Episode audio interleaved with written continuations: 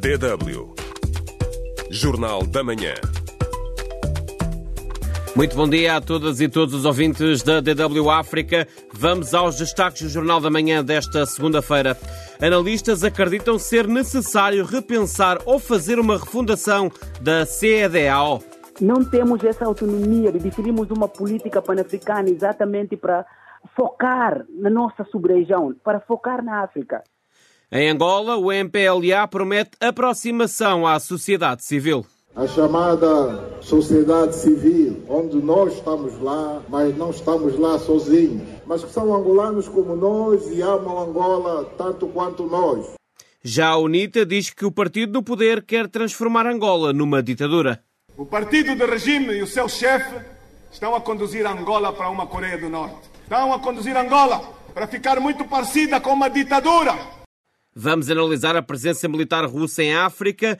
No futebol, Angola e Cabo Verde foram eliminados nos quartos de final e no próximo fim de semana há jogo do título da Bundesliga na DW África. Neste jornal conta ainda com um novo capítulo da radionovela Learning by Ear, Aprender de Ouvido.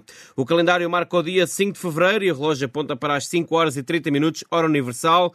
Consigo deste lado António Deus e começa agora o Jornal da Manhã. A saída do Burkina Faso, Mali e Níger da CEDEAO não coloca em causa a, a continuidade da organização, entende o ex-conselheiro presidencial de Cabo Verde, António Lugero Correia. Justifica que se tratam de países dirigidos por juntas militares que não têm compromisso com a democracia. Já o pan-africanista ganiense Carlos Pereira pensa diferente. Este alerta que a incapacidade da CEDEAO de se adaptar às demandas da zona pode determinar o seu fim. Diarítio Baldé com os pormenores.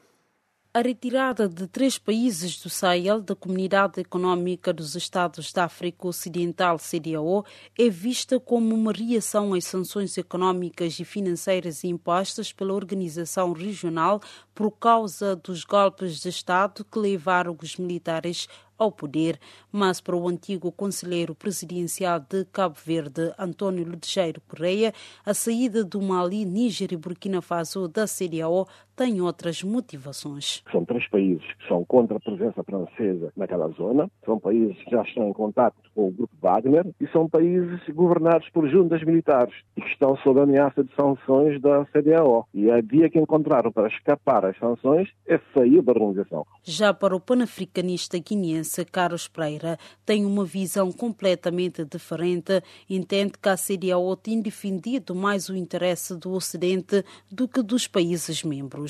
Ultimamente tem acontecido muitos problemas acerca de governação, acerca de segurança. A CDAO tem intervido de forma muito parcial, ignorando quase todos os preceitos democráticos e princípios que devem ser protegidos, que devem ser zelados. A política de CDAO tem mais a ver com a França do que a própria sub-região. Isso defrauda a expectativa de qualquer cidadão da zona.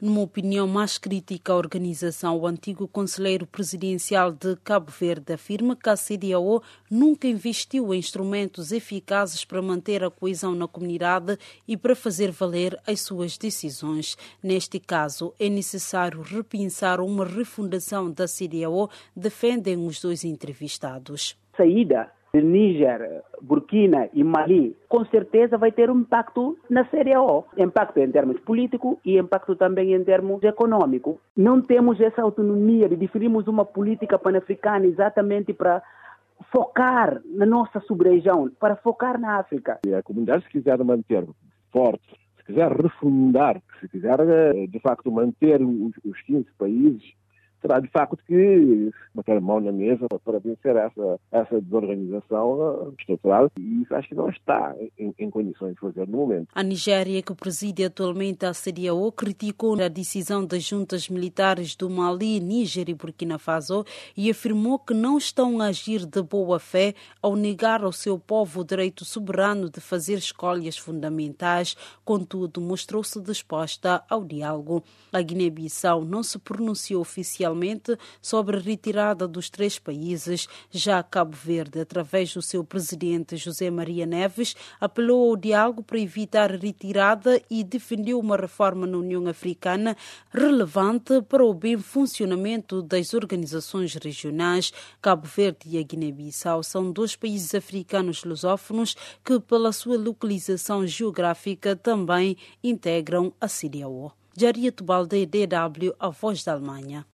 Abrimos agora a primeira janela do espaço do ouvinte desta manhã, em que lhe perguntamos se as saídas do Burkina Faso, Mali e Níger colocam em causa o futuro da CEDAO e quais as suas consequências. O uh, Manuel Vica diz que fizeram uma manobra bem no uh, CEDAO não resolve nada em benefício uh, dos uh, uh, africanos. Já o Jaime Manuel escreve que estes países são manipulados por forças estrangeiras com objetivos de destabilizar o continente. Já sabe que antes do final desta emissão vamos ler mais opiniões de vocês, nossos ouvintes.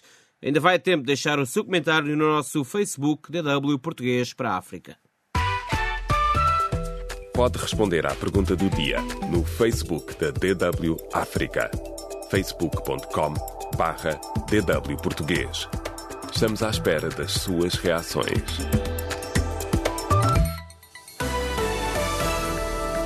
DW Notícias. Na Guiné-Bissau, o MADEM responsabiliza o Ministério do Interior por alegada limitação de liberdades no país. A posição do partido liderado por Brahma Camará está expressa num comunicado da Comissão Permanente a que a Agência Lusa, a Agência Lusa teve acesso. O enfoque da reunião foi detenção de 12 elementos do partido no último sábado, entre os quais um deputado por ordens da polícia quando se encontrava no Aeroporto Internacional Osvaldo Vieira à espera de Brahma Camará, que estava a chegar ao, ao país vindo de Lisboa.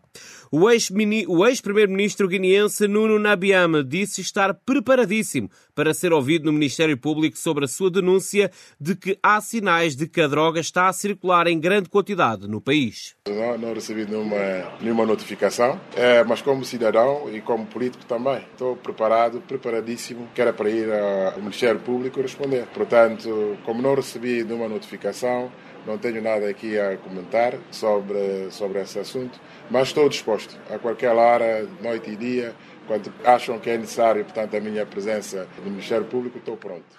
Na passada sexta-feira, circularam informações nas redes sociais e em alguns órgãos de comunicação social em Bissau em como o ex-primeiro-ministro seria ouvido no Ministério Público para que esclareça a sua denúncia.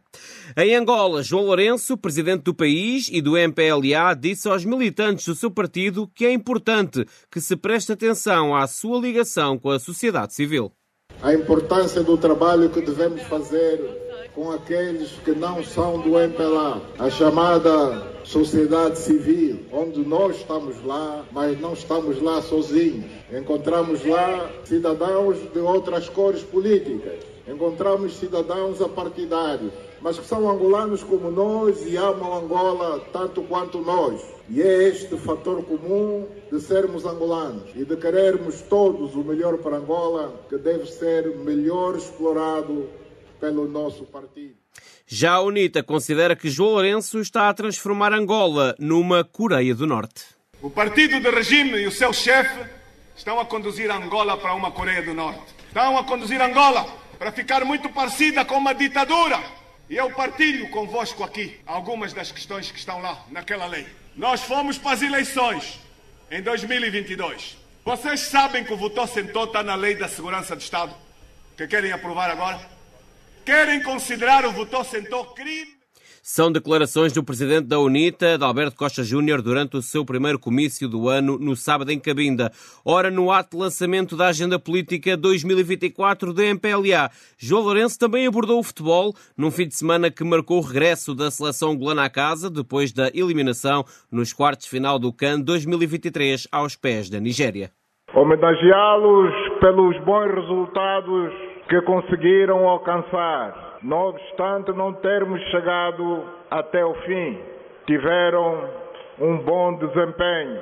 E nós estamos aqui para agradecê-los, encorajá-los a continuar a se prepararem, porque novos canos vêm aí e mantemos a esperança viva de que o próximo cano vai ser nosso.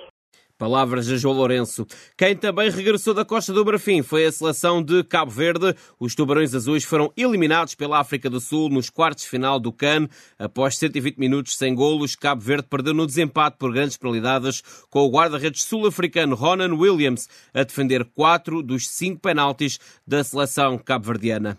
E em Moçambique, a ministra do Gênero, Criança e Ação Social, Nielete Mondlane, nega desvio de 24 milhões de euros em fundos destinados a famílias vulneráveis. No relatório de auditoria, a que a Lusa teve acesso em dezembro, o Tribunal Administrativo refere que identificou matérias que distorcem as demonstrações financeiras dos fundos desembolsados para a prevenção e mitigação da Covid-19 no exercício financeiro de 2021.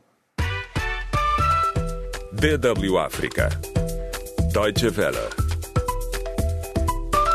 Os contactos entre a junta militar do Burkina Faso e o regime de Vladimir Putin na Rússia estão a ter sucesso. Prova disso é que recentemente Moscou forneceu material militar ao Burkina Faso. Num post na rede social Telegram, o novo grupo russo, denominado Corpo Africano, declarou que iria proteger o presidente interino Ibrahim Traoré e a população de ataques terroristas. Assim, a atual unidade de 100 efetivos deverá em breve ser alargada a mais 200. Há vários anos que o Burkina Faso se encontra numa espiral de violência jihadista. Vários grupos estão ligados aos grupos terroristas do Estado Islâmico e Al-Qaeda, que já lutaram contra os países vizinhos do Mali e do Níger. O presidente interino do Burkina Faso declarou na passada quarta-feira que nenhum russo estava atualmente a lutar contra os jihadistas, mas não excluiu essa possibilidade para o futuro. Nestor Pudas, do movimento Pro-Junta, explica que os soldados russos estão a desempenhar o papel de formadores. É uma cooperação entre o Estado russo e o Estado burkinense. Não há nenhuma sociedade privada aqui. Trata-se de instrutores russos que estão lá para ensinar os nossos homens a utilizar as armas que o Estado ordenou. É normal que os instrutores russos estejam lá para formar os nossos combatentes no terreno. Com o destacamento de soldados do Corpo de África para a região do Sahel, o presidente Putin demonstra mais uma vez a sua presença no continente, especialmente na África Ocidental. Para a historiadora russa Irina Filatova, os soldados deverão atuar em cinco países no futuro Burkina Faso, Líbia, República Centro-Africana, Mali e Níger. Uh, a Rússia está muito interessada na região da África Ocidental e Central e isso tem muitas facetas. Trata-se de propaganda política, de interesses estratégicos e económicos. É difícil encontrar um ponto de referência para a presidência russa que não se baseie em interesses. Uh, no entanto, há uma grande diferença em relação ao grupo paramilitar mercenário Wagner. O Corpo de África está diretamente subordinado ao Ministério da Defesa russo. Em contrapartida, o grupo Wagner era uma empresa de segurança privada da Rússia. Moscovo está assim a reforçar a sua influência na região do Sahel. Desde que tomou o poder, em setembro de 2022, a junta no poder do Burkina Faso tem se distanciado da França. Como antiga potência colonial, a França tem sido um parceiro próximo desde a independência. A junta obrigou os soldados franceses a abandonar o país e aproximou-se da Rússia. Recentemente, o Burkina Faso, o Níger e o Mali também abandonaram a aliança regional CEDAO. No que diz respeito à expansão do poder da Rússia em África, há um país que se destaca, a República Centro-Africana. Em 2018, a RCA ligou-se mais estreitamente à Rússia através de um acordo de defesa entre Bangui e Moscovo dando assim também aos mercenários do grupo Wagner um maior papel militar no país. Agora, os planos para uma base militar oficial russa em Berengo, no sul do país, estão a ser concretizados e contará com 10 mil homens. Berengo possui um aeródromo e instalações necessárias para uma base militar que já foram utilizadas pelo grupo Wagner. De acordo com Fidel Guanjica, ministro e conselheiro especial do presidente de Tuadera, a região servirá como base de ponto de partida para se tornar ativa noutros países da África Central.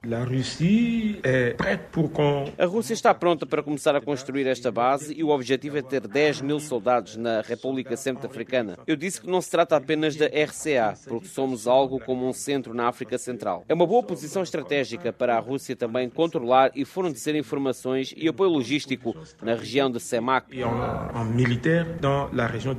As reações no Burkina Faso e na RCA são diferentes. As populações revelações eram a favor da estabilidade no seu país, por isso, para muitos, a experiência com os mercenários do grupo Wagner não foi necessariamente negativa. No entanto, a influência crescente dos russos também foi criticada. O tempo dirá se o novo Corpo de África é uma alternativa ou um disfarce do antigo grupo Wagner. DW Notícias. O presidente da Namíbia, Hage Geingob, morreu ontem aos 82 anos. O líder político recebia tratamento devido a cancro, mas não resistiu à doença. As eleições presidenciais e para a Assembleia Nacional da Namíbia estavam previstas para final de 2024. Momento agora para acompanhar o novo capítulo da rádio novela Learning by Ear, Aprender de Ouvido. DW Learning by Ear Aprender de ouvido.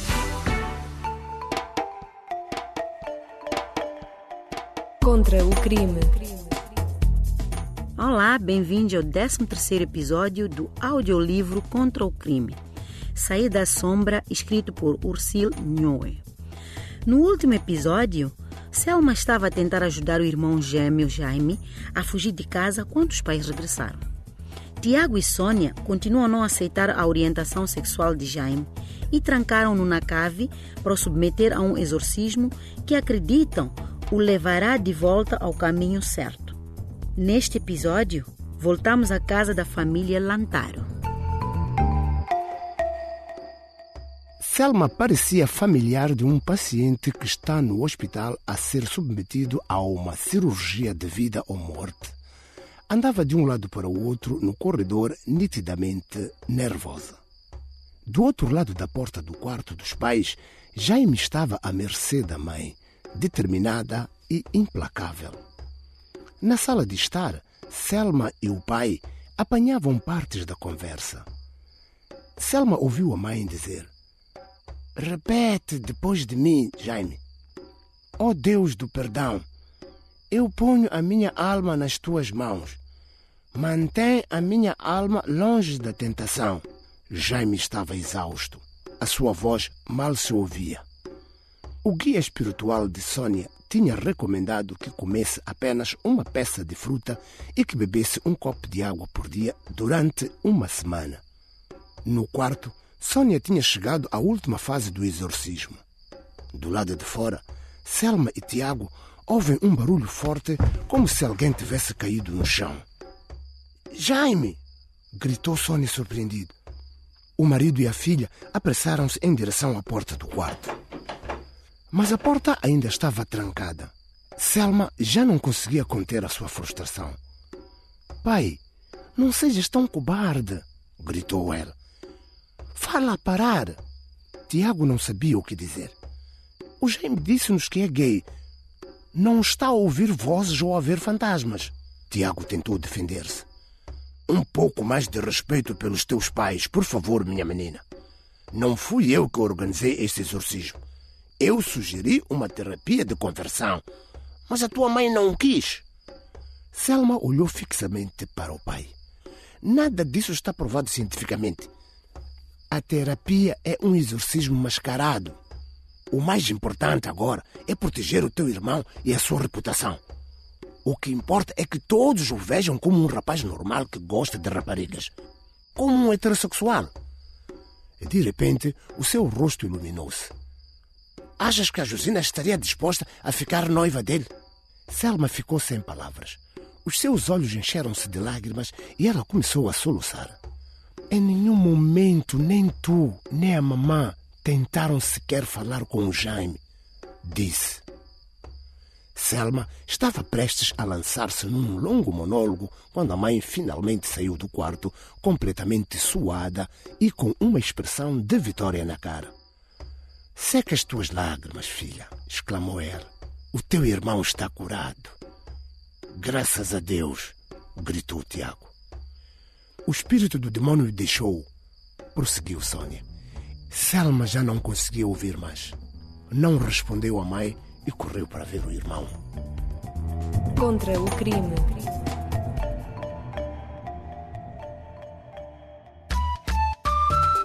DW Espaço do Ouvinte E rapidamente a pergunta foi uh, que consequências trará as saídas de Mali, uh, Níger e Burkina Faso da CDAO e o Messi, o Messi Manda escreve-nos que a Rússia está por trás de tudo isto. Não há tempo a mais, o espaço da manhã, desta manhã, o espaço ouvinte desta manhã fica por aqui, mais logo, Raquel Loureiro, todas as novidades do Jornal da Noite. Até lá, até amanhã, boa semana, abraço.